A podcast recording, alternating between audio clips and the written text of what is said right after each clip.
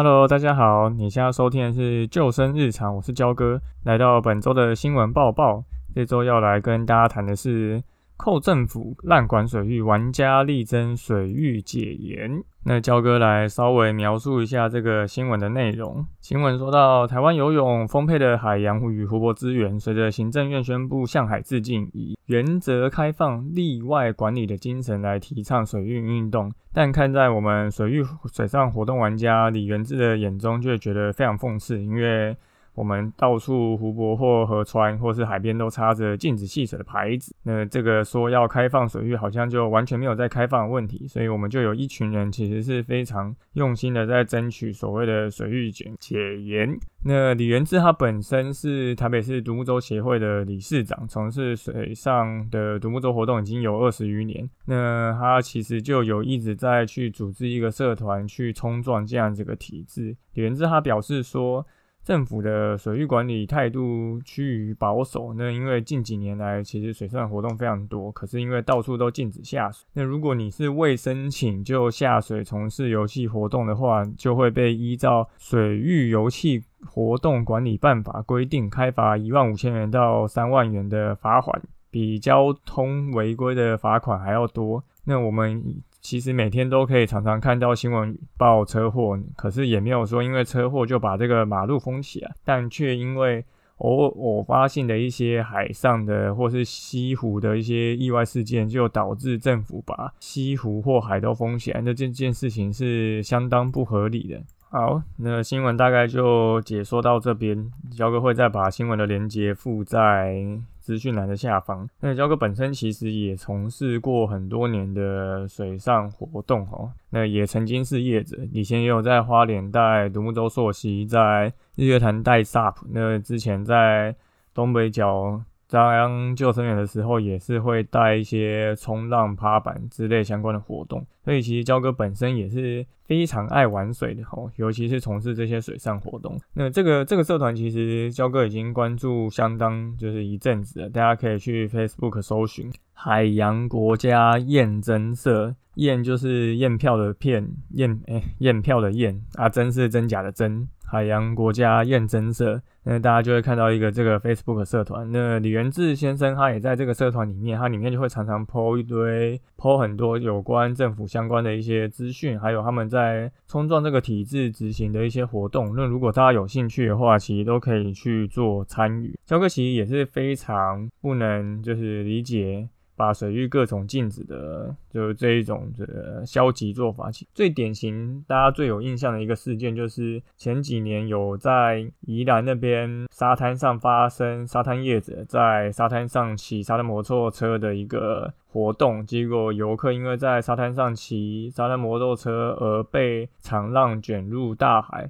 当时造成了许多人的死亡，那也因为这起事件，从宜兰那个区域到偏向往南到花莲的某一段，总共封了几十公里的海岸线，就是禁止从事任何下水的油气活动。那如果刚刚我听焦哥讲前面的这个新闻事件，就有听到，哎，发生意外的是沙滩车业者在带民众从事沙滩车在沙滩上奔驰的一个活动，结果发生一个。被浪卷走的意外，却是把水上活动封掉，再从事陆上活动发生意外，而去禁止水上活动这件事情，其实是非常的吊诡的，以至于到现在那一段区域几十公里的海岸线，既不能划独木舟，也不能划 SUP，可是诶，还是可以在沙滩上从事活动。就是非常难以理解这样子的一个禁止的做法到底是呃在在干什么？因为过去的时代其实是还是有在解严嘛，不是解严，有在戒严嘛。那戒严的时候，其实就会禁止民众从事很多户外活动，也不止水上活动。那到现在政府就是越来越开放，那民间也越来越多，越来越多。各种就是爱好户外的人士会去进行各种水上活动，尤其是今年因为不能出国，所以所以其实在去玩这种独木舟、SUP、浮潜啊、自潜啊，或是冲浪，甚至坐着游艇去龟山岛看牛奶湖啊，这些活动其实越来越频繁，导致就是会从事户外人口的民众越来越多，所以从以前的禁止山林、禁止水域的政策，到现在是开始越来越开放的。那因为在这样子的一个过渡时期，我们的民众的教育其实是没有跟上的，所以导致我们会在溪边跟海边都很常看到一些溺水意外。那这些溺水意外会发生的原因，其实也不是因为。这边的溪流或海边真的很危险，大多数时刻其实都是因为民众自己的水域安全观念不，或者是水中自救技巧不会，那导致发生一个状况的判断错误，或者是一个救援的方式不对的，就是情形才会发生溺水意外。比如说我们最常看到新闻看到的就是你可能就穿着牛仔裤就跑下水去玩啊，或是喝酒就跑下水去玩，或者是。你去瀑布、溪流跳水，却没有穿救生衣，可是你也不太会游泳。那这种情形都是一些非常已经已经不能算是水域安全观念，就是一种尝试。可是这种尝试却民众都没有去遵守，而导致发生这些就是水上意外。那对于政府来说，它最简单的做法当然就是直接去做一个禁止的动作，因为它这样就。不需要去负太大的责任，他也不需要去花一个比较长的时间做一个比较完整的教育，然后再去让民众习得这些技能以后。然后让大家去可以去享受山林，或者是去享受水域，所以这个就是台湾其实一个一直以来比较保守，或者是你说本末倒置，或者是一个比较就是避重就轻的一个做法，就是我们都是用最简单禁止的方式，希望大家不要去靠近这些可能会造成危险发生的地方，甚至这些地方其实根本就不危险，可是大家还是。就是可能因为自己的一些尝试的不足，或是不去遵守这些一些基本的观念，而导致发生意外。那焦哥其实自己的看法是，对于这种水域的禁止政策，我个人是觉得应该是有条件的开放是一个比较合理的方式。因为从最近的山林解禁，其实就可以看到国内的旅游进行了一个报复性的成长。那报复性的成长就导导致很多呃素质参差不平，或是不懂得山林保护一些观念的民众。跑去山上，你说可能有安全的下山，可能只是穿着奇装异服这件事情就算了，他可能还会制造一些环境的脏乱，乱丢垃圾，或是随地大小便这种事情发生。那这些其实都是在做山林教育的时候最基本应该要教育民众的一些内容。那水域。也是一样，如果民众他没有办法在这些溪流或湖泊、海边保护好自己的安全，那刚开始如果直接作为一个全面性开放，其实是会造成蛮严重的一个伤亡的。就焦哥其实已已经可以预见，今年的溺水事件绝对是会不断的节节上升，因为不能出国的民众全部都在国内玩，就会导致这个。总人口数发生状况的数量一定会上升，所以焦哥其实是蛮建议，应该是用一个渐进式的方式去做一个开放的动作。对于这些呃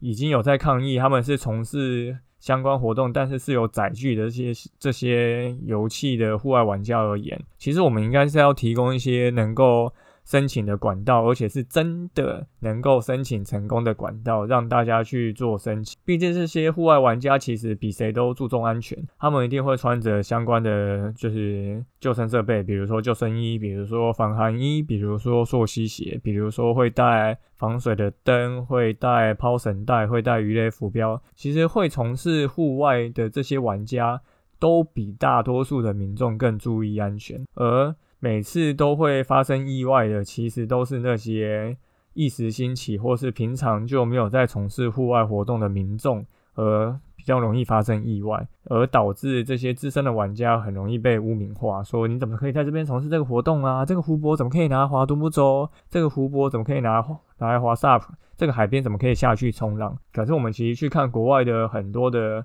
开放水域环境，其实这些游憩活动都是一直有在从事的。甚至是说，你你有些环境明明就有游艇在载客，或是就有相关的业者在从事活动，那为什么没有办法开放民众自己去合法申请在这些水域去做载具的游戏活动呢？所以焦哥的建议是说，如果你在大家没有办法保全好自己安全的情况下，大家自己水域安全观念跟水中自救技能还不足的情况下，或许有条件开放是一个比较好慢慢去朝向水域解禁的一种方式。那政府应该还是要有一个长期的措施去教育民众怎么去了解正确的水域安全观念与水中自救技巧，而不是说用禁止的方式。这件事情永远不会一劳永逸的，因为永远会有人就是穿越这些禁止的告示牌而发生意外。那与其这样禁止，我们不如多花点时间把这样的教育跟这样的技能去做一个扎根的动作，让大家能够真的去享受水上的一些游憩活动。那焦哥自己本身。像一条鱼，其实也很认真在做这件事情，所以这就是目前焦哥自己对于这个水域禁止政策的一些想法跟看法。呃，也欢迎大家去 IG 留言，或是私讯焦哥这边看。大家自己有什么样的一个想法可以提出来，那我们可以再多讨论。有讨论这件事情就会被大家关注，那就会逐渐进步。虽然前进的方向可能不一定符合所有人的期待，但总是要有一个开头，我们才可以让真正的水域解禁这件事情能够发生，那台湾也才能成为一个真正的海洋国家。好，那焦哥今天的新闻报报分享就到这边。呃，如果你有 IG 的话，欢迎就是私讯我们，就是关于你对这件事情的看法，或者是。你还有想要听什么样的主题？欢迎跟我们说。那如果你有在使用 Apple 手机的话，欢迎到 Apple Podcast 留言并给我们五颗星，并且把这个这么优质的节目推荐给更多的身边的呃大小朋友。好，那我们今天节目就到这边，拜拜。